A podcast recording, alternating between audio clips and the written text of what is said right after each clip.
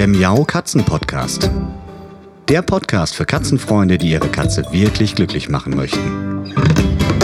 Erfahre, wie du das Lebensumfeld deiner Katze verbessern und damit auch Probleme vermeiden kannst. Lerne, was deine Katze für ihr Wohlbefinden braucht und lausche schnurrigen Themen für dich und deine Katze. Hallo und herzlich willkommen zu einer neuen Folge Katzenpodcast. Ich habe die Tage so gedacht, Mann, Mann, Mann, irgendwie werde ich nicht jünger und in der Tat, wir alle werden nicht jünger und das betrifft auch unsere Katzen. Also Zeit mal über den Alterungsprozess, das Älterwerden der Katzen zu sprechen und zu überlegen, was da überhaupt bei unseren Katzen vorgeht. Ja, nicht nur wir Menschen werden zunehmend älter, auch Katzen erreichen dank guter Versorgung ein immer höheres Alter. Und es ist auch gar nicht verwunderlich, dass auch Katzen, ähnlich wie wir Menschen, im vorangeschrittenen Alter mehr Probleme, andere Probleme und Altersbeschwerden zeigen können. Und im Prinzip ist es etwas, was wir alle so vor Augen haben. Wir kennen das zum Teil schon von uns selbst. Wie ich gerade schon sagte, ich werde auch nicht jünger. Merke auch das eine oder andere Zipperlein, was sich so im Laufe des Lebens einschleicht. Und wir kennen das aber auch schon von unseren Eltern, vielleicht sogar auch von Großeltern, diejenigen von euch oder von uns, die das Glück hatten, einen Engdraht zu ihren Großeltern zu haben, werden da auch viele Dinge beobachtet haben im Laufe der Zeit. Und bei unseren Katzen verhält es sich ganz ähnlich. Jetzt ist es aber so, dass unsere Katzen im Gegensatz zu uns Menschen ja nicht in Wortlaut bei uns oder vor uns jammern können und uns sagen können, wo es denn gerade so zwickt und zwackt und was sie selbst an Veränderungen bei sich spüren. Und das macht das Ganze für uns Katzenhalter ein bisschen schwieriger. Denn Katzen können Probleme, Beschwerden, Schmerzen jeglicher Art eine ganz, ganz lange Zeit vor uns geheim halten. Und das machen sie nicht, um zu ärgern, sondern das liegt so ein bisschen in ihrer Natur. Denn wenn sie draußen in der freien Wildbahn sozusagen ihre Schwächen, ihre Krankheiten zeigen würden, dann wären sie relativ schnell leichte Beute für andere und könnten da Probleme bekommen. Also behalten sie diese ja, Problemchen erstmal lieber für sich, solange bis es wirklich offensichtlich wird. Und das ist auch schon so ein entscheidender Punkt, woran kann man überhaupt erkennen, wenn die Katze Probleme hat. Da haben wir uns ja auch schon in ein paar Katzen-Podcast-Folgen ähm, darum gekümmert und sind darauf näher eingegangen. Wie kann man Schmerzen erkennen? Wie kann man irgendwelche Schwierigkeiten gesundheitlicher Natur erahnen und der dann, denen dann auf den Grund gehen? Aber wenn es um das Älterwerden geht, geht es vor allem auch darum, prophylaktisch zu agieren und die Katzen ganz besonders zu beobachten und zu schauen, was denn da passiert.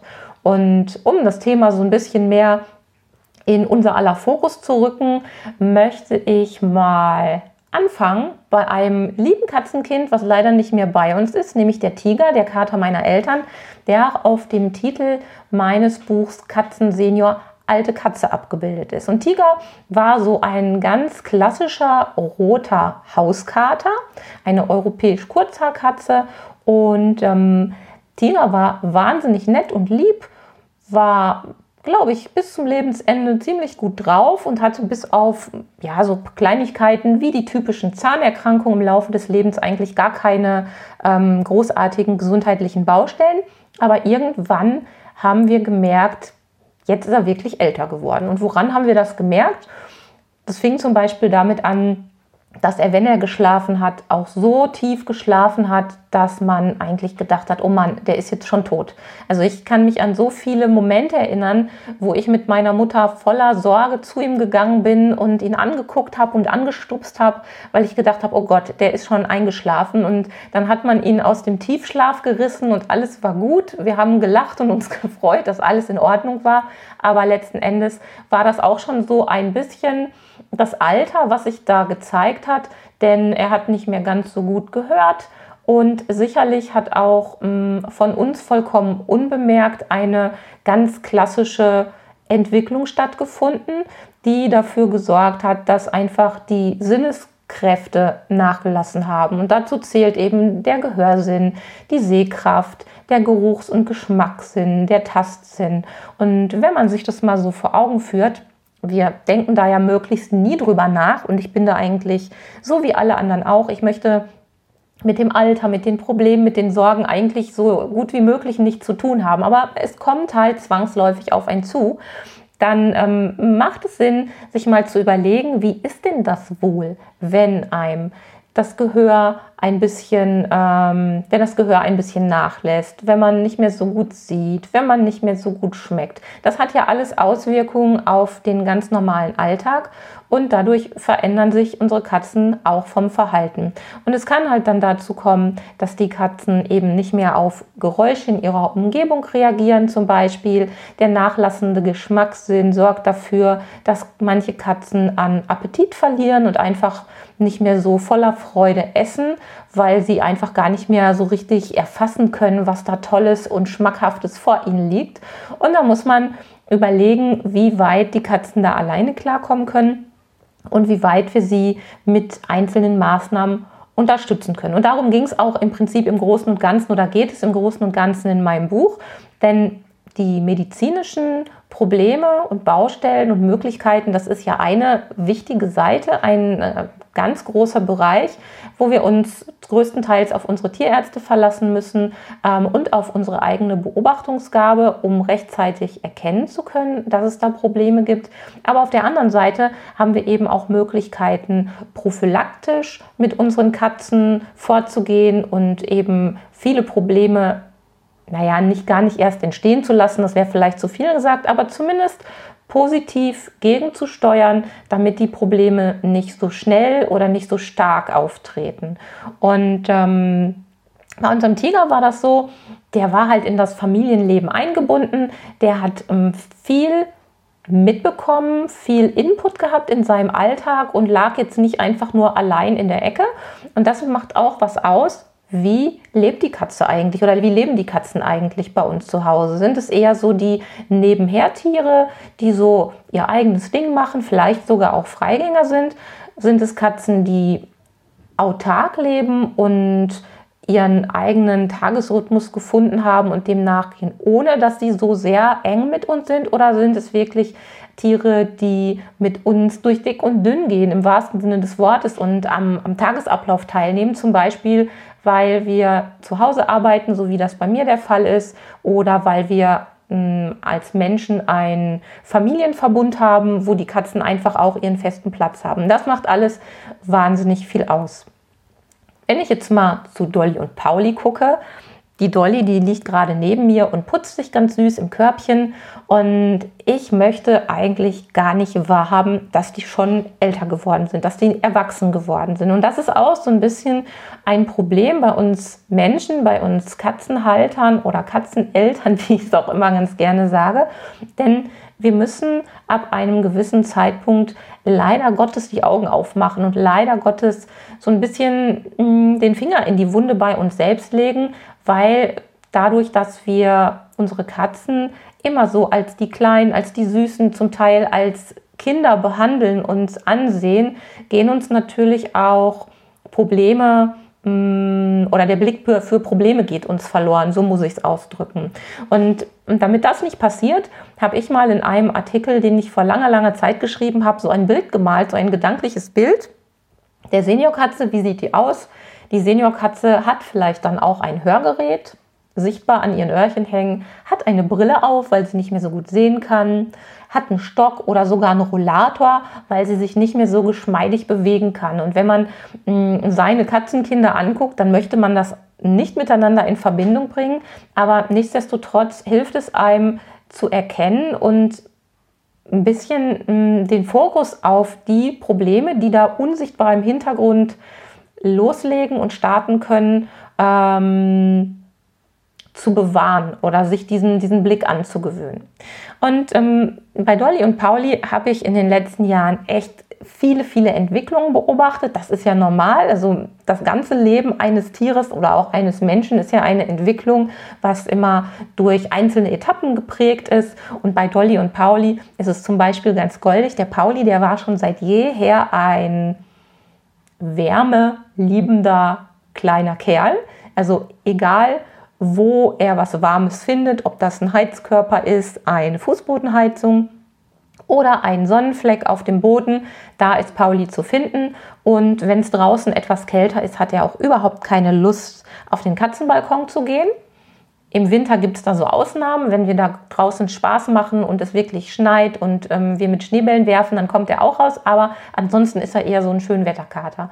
Und die Dolly, die war von Baby an eigentlich das genaue Gegenteil. Klar findet die trockenes Wetter auch attraktiver, als wenn es jetzt schneit und regnet. Aber sie hat nie diesen wahnsinnigen Drang gehabt, überall dahin zu gehen, wo es ganz warm ist. Im Gegenteil, sie hat ja auch ein bisschen mehr Fell als Pauli und ich denke mal, das ist auch der Grund dafür, dass ihr das eigentlich immer ganz genug war als Wärmeversorgung und als eigene Wärmequelle sozusagen. Mittlerweile hat sich das aber wirklich geändert. Dolly ist nun 13, der Pauli ist 12 Jahre alt und in den letzten drei, vier Jahren merke ich zunehmend, aber auch nur, weil ich oft darüber nachdenke und ganz bewusst hingucke, dass sie mittlerweile mehr die warmen Orte aufsucht. Das bedeutet so Heizungskörbchen, die wir haben, die sonst eher der Pauli belegt hat, finde ich mittlerweile die Dolly. Wenn draußen die Sonne scheint und der Boden warm aufgeheizt ist, regelt sich Dolly auch mit Vorliebe darauf. Und das ist eine ganz klassische Entwicklung eigentlich, dass die älteren Katzen früher oder später auch frostempfindlicher werden, kälteempfindlicher werden. Denn der gesamte Körper verändert sich ja. Das kennt man auch eben wieder von unseren menschlichen Senioren. Wenn man mal in so ein Altersheim geht, in eine Seniorenresidenz geht, das ist häufig auch viel, viel wärmer als bei uns zu Hause, weil ältere Menschen einfach eher frieren. Und bei Katzen ist es ganz genauso.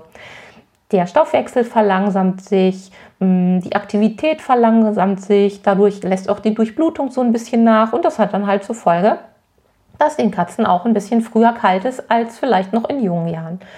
Und was sich auch verändert hat, sind so Gewohnheiten, die, mh, mm, sag ich mal, ähm, so Standard waren, wo wir gar nicht so drauf geachtet haben. Dolly war zum Beispiel immer eine Katze, die gesagt hat, ja, du darfst mich mal bürsten und wenn ich mal hier einen Knoten habe, dann lasse ich mir den auch wegmachen. Aber ansonsten bleib mir bloß weg mit der Bürste oder mit dem Kamm oder mit dem Striegel. Und da habe ich diverse Dinge ausprobiert, seit Baby an. Und das hat sich nie verändert. Das war aber auch okay.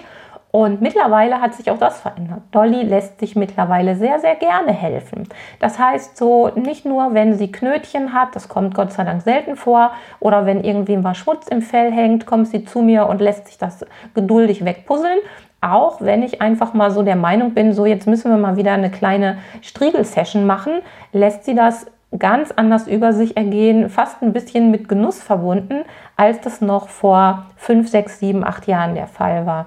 Und auch das ist sicherlich eine Entwicklung, die man mit dem Alterungsprozess in Verbindung bringen kann. Wenn man jetzt mal schaut, ähm, Alterung oder Alterungsprozess, was bedeutet das eigentlich?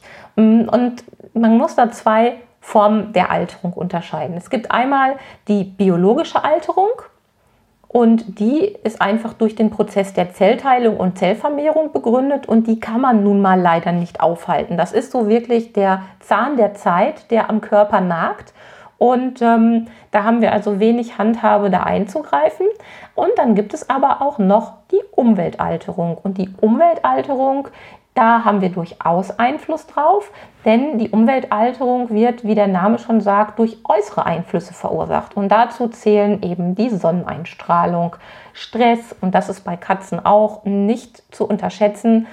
Passivrauchen in Raucherhaushalten, aber auch Langeweile, also auch das psychische Wohlergehen ähm, kann Auswirkungen haben und die Umweltalterung sozusagen noch triggern und anstoßen. Und da gibt es natürlich noch viele andere Faktoren, die da eine Rolle spielen. Und da geht es wirklich lebenslang darum, möglichst viele Negativeinflüsse zu vermeiden oder die möglichst gering zu halten. Ja, und das ist das, wo wir uns im Alltag immer so ein bisschen im ganzen Katzenleben Gedanken machen müssen. Wie können wir die positiven Sachen vermehren und die negativen Sachen von der Katze fernhalten damit es einfach auch möglichst wenige negative Effekte gibt am Ende. Wenn ich über das Alter oder die Alterung der Katze nachdenke, dann kommt natürlich sofort eine Frage auf den Tisch, wann ist denn eine Katze überhaupt alt? Und, das ist ganz spannend, denn da gibt es nicht so eine klassische Regelung und wenn man ehrlich ist, gibt es die bei uns Menschen ja mittlerweile auch nicht. Wir Menschen werden immer älter durch die medizinische Versorgung, durch unsere ja, Möglichkeiten, die wir heutzutage haben. Und als ich Kind war und meine Großeltern so, ich sag mal, wahrscheinlich Mitte 50, Anfang 60 waren, da waren die schon echt alt. Und das meine ich gar nicht böse. Das war ähm, optisch so, dass die Menschen einfach anders und früher gealtert sind. Und es war auch vom, von der Lebenseinstellung, von allem, was man so gemacht hat, von der Aktivität so. Die Menschen sind früher eher alt gewesen. Und wenn ich jetzt mir das heute mal angucke und ich schaue mir meine Eltern an, die jetzt über 70 sind, da würde ich sagen, wenn ich das vergleiche mit meinen Großeltern in dem Alter, da sind Welten dazwischen.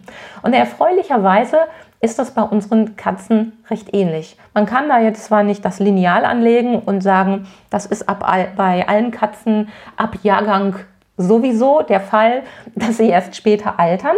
Denn auch da kommen natürlich wieder die, ähm, ja, die Lebensbedingungen zum Tragen. Aber im Großen und Ganzen ist es so, dass Katzen heute deutlich später alt werden, als es noch vor 10, 15, 20 Jahren der Fall war. Und heute spricht man davon, dass Katzen ab dem Alter von etwa 11 Jahren anfangen, altersbedingte Verhaltensveränderungen zu zeigen. Aber das ist natürlich auch kein Muss. Und ab etwa 15 Jahren ist mit medizinischen Problemen zu rechnen.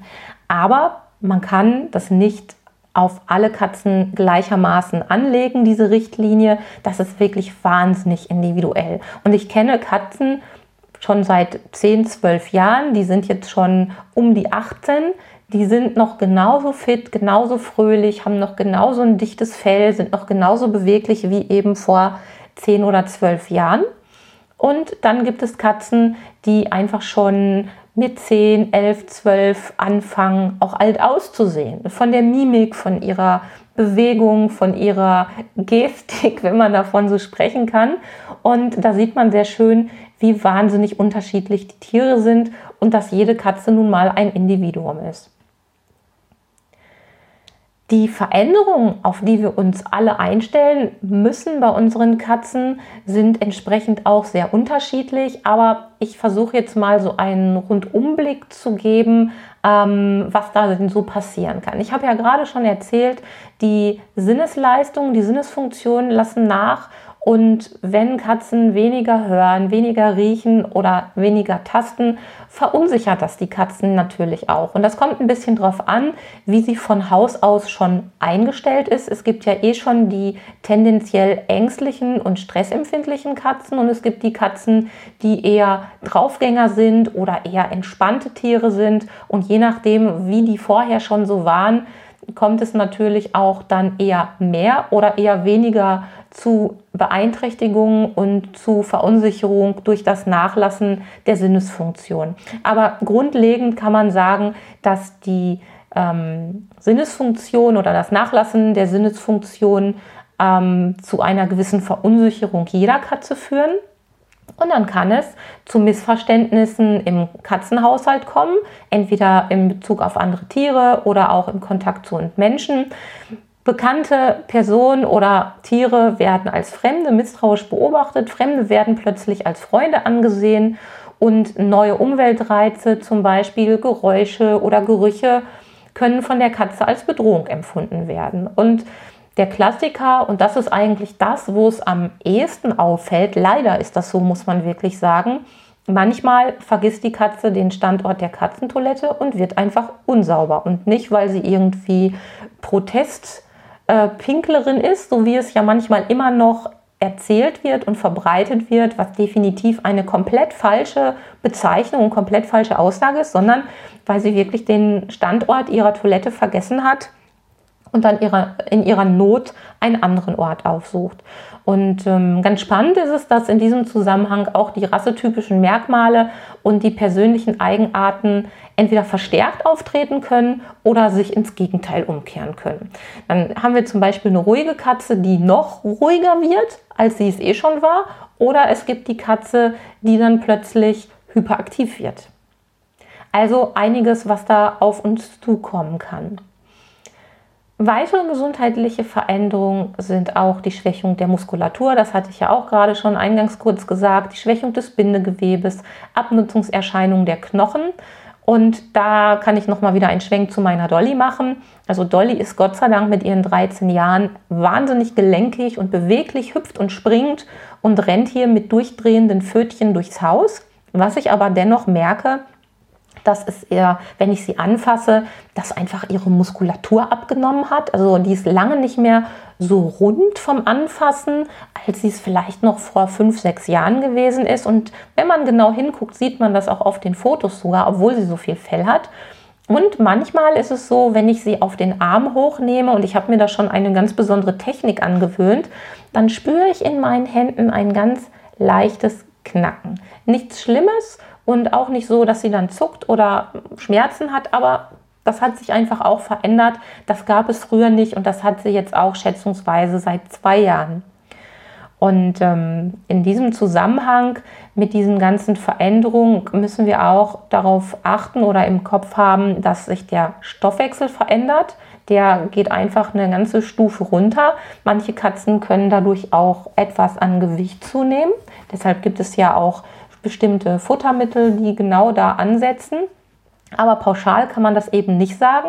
Und es kommt zu einer Schwächung oder kann zu einer Schwächung des Immunsystems kommen. Deshalb müssen wir da auch nochmal genau aufpassen, dass der gesamte Tagesrhythmus möglichst wenig stressig für die Katze ist, aber trotzdem ausreichend Anregung für sie enthält und dass wir dafür Sorge tragen, dass sie von der Ernährung her einfach gut aufgestellt ist und das Immunsystem so gut wie möglich versorgt ist und die Katze schützen kann. Dann gibt es noch weitere typische Verhaltensveränderungen, die wir auf dem Schirm haben sollten. Zum Beispiel eben Rastlosigkeit oder ein extremes Ruhebedürfnis, also ein vermehrtes Schlafen. Und das kann auch mal echt zum Problem werden. Zum Beispiel dann, wenn die Wohnungskatze nachts anfängt rumzurantern und an einen normalen Schlafen, ein, an, an einen normalen Schlaf bei uns Menschen nicht mehr zu denken ist. Die Appetitlosigkeit hatte ich ja auch gerade schon angesprochen durch den eingeschränkten Geruchs- und Geschmackssinn. Da muss man eben darauf achten, dass die Katze nicht plötzlich anfängt abzunehmen und dadurch auch eben dann abzubauen, weil sie gar nicht mehr genug Nährstoffe bekommt. Und mein Tipp an der Stelle ist es, sich rechtzeitig eine Babywaage anzuschaffen, beziehungsweise eine spezielle Waage für Heimtiere. Denn ähm, das ist eigentlich immer ein Indiz dafür, dass sich etwas verändert, wenn die Katze zunimmt oder wenn die Katze abnimmt. Und die normale Menschen-Personenwaage heißt es, glaube ich, richtig, hilft uns dabei überhaupt nicht weiter. Denn es gibt ja diesen Trick, man nimmt die Katze auf den Arm, wiegt sich, man nimmt die Katze wieder runter, wiegt sich nochmal ohne Katze. Aber der Unterschied ist so ungenau, dass wir eben die feinen Nuancen in die eine oder andere Richtung gar nicht wirklich kontrollieren können. Und so eine Babywaage oder so eine Heimtierwaage, die ist digital, die ist auch in kleinen, die kann auch in kleinen Abstufungen messen und ist keine großartig teure Anschaffung. Also lasst mich nicht lügen, aber ich glaube, für 40, 50 Euro kriegt man schon ein richtig cooles Teil. Ich habe mir auch vor vielen Jahren schon mal eine gekauft. Ähm, die kann auch gleichzeitig als Waage für Pakete und sowas eingesetzt werden. Das ist also praktisch, hat man gleich zwei Fliegen mit einer Klappe geschlagen und ähm, dann ist das Thema durch und alle Nase lang setze ich meine beiden in ihrem Transportkörbchen auf die Waage und schreibe mir das auch auf, damit ich im Verlauf immer sehen kann, wenn es irgendwelche Veränderungen gibt. Der Tiger, von dem ich gerade sprach, der war ja so ein Paradebeispiel für Schreckhaftigkeit. Und das ist auch was, was ich beim Pauli beobachte. Pauli ist jetzt zwölf und ich weiß nicht mehr genau, wie alt, es, wie alt der Tiger war, als das damit losging. Aber es war wirklich so, dass er manchmal, wenn er sich umgedreht hat äh, und nicht damit gerechnet hat, dass man dann da stand oder reingekommen war, dass der fast mit allen Vieren hochgehüpft ist, weil er so einen Schrecken bekommen hat. Und das ist was, was ich auch von meiner Oma kenne. Meine Oma war wahnsinnig schreckhaft. Je älter sie wurde, wurde das immer noch schlimmer. Und ich habe mir als Kind einen ja, Riesenspaß daraus gemacht, hinter der Ecke zu stehen und Bu zu machen oder sonst irgendeinen Schabernack. Und mittlerweile muss ich sagen, das war ganz schön gemein von mir. Das würde ich meiner Oma heute auch nicht nochmal antun, denn auch ich bin schon immer schreckhaft gewesen. Ich weiß nicht, ob es schon mehr geworden ist. Ich glaube noch nicht. Ich habe, glaube ich, noch ein paar Jahre Zeit. Aber diese Schreckhaftigkeit, die kann man bei Katzen eben auch beobachten.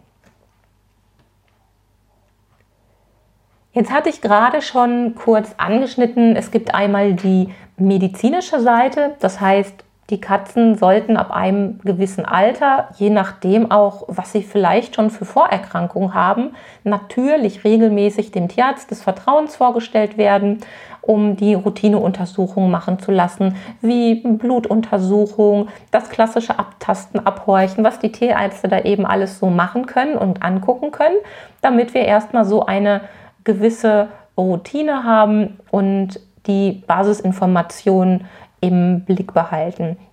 Aber was machen wir denn nun, wenn es denn zu Pflegesituationen kommt? Und was ich immer wieder beobachtet habe, war verständlicherweise der, ja, der psychische Schmerz, wenn man sich regelmäßig um ein geliebtes Tier kümmern muss, wenn es denn dann krank geworden ist. Aber auch der Stress, der bei den betroffenen Haltern auftritt, wenn es um die Gabe von Medikamenten kommt. Und ähm, ja, diese ganzen unschönen Rahmenbedingungen, dass dann vielleicht auch die Mitbewohner, die Familienmitglieder, die Ehepartner, Lebenspartner, wer auch immer, vielleicht nicht ganz so sehr sensibel mit dem Thema umgehen wie man selbst und das macht einen schon sehr fertig. Und da möchte ich einfach dazu anregen, sich ganz bewusst mit dieser Situation auseinanderzusetzen und eventuell auch schon rechtzeitig sich ein kleines Netzwerk an Gleichgesinnten aufzubauen.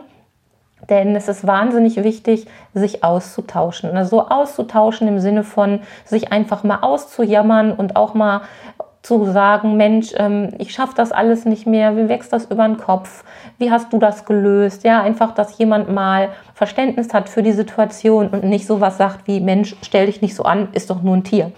Ähm, und letzteres mh, tut gerade dann weh, wenn man selbst schon sehr geschwächt und sehr, sehr angeschossen ist.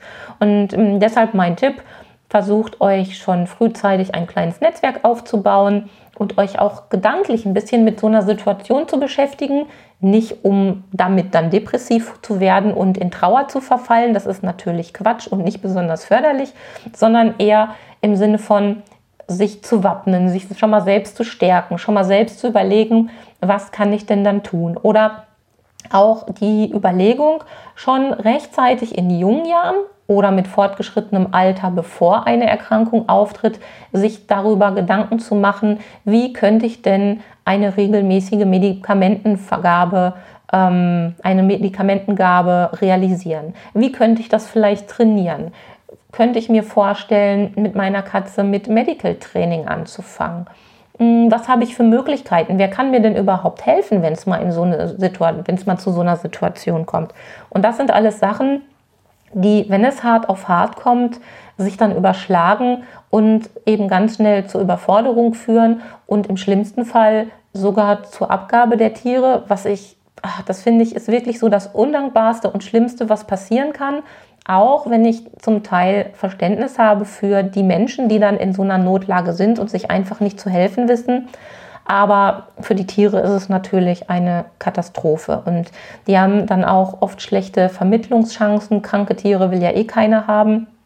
Ähm, also sollten wir schauen, dass es gar nicht erst in so eine Überforderungssituation bei uns selbst kommt. Und selbst wenn man sie vielleicht nicht ganz vermeiden kann, so kann man sich darauf vorbereiten. Und mm, in meinem Buch bin ich deshalb so ein bisschen an das Thema, wie kann ich mir den Alltag in der Pflege meiner Katze leichter gestalten? Also was gibt es denn überhaupt alles für Tools?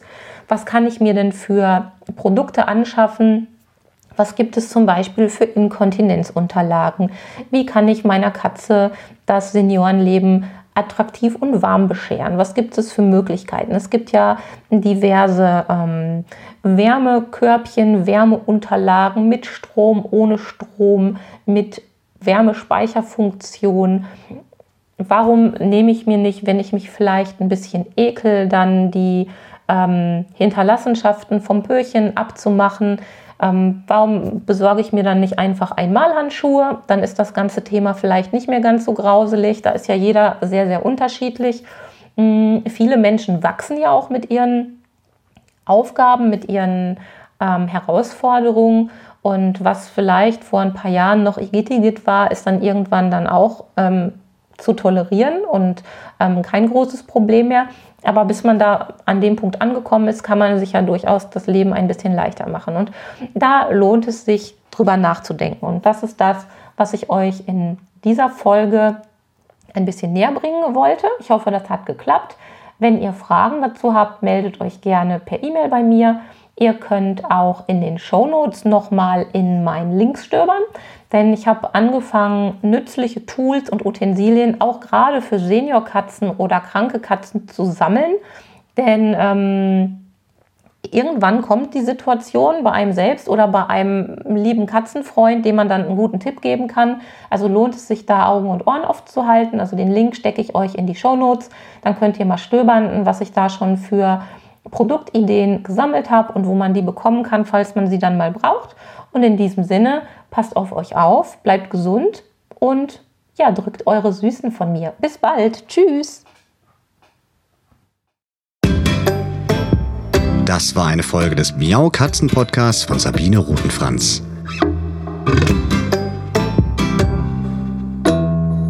Weiterführende Informationen zur Sendung findest du im Internet auf www.katzen-podcast.de.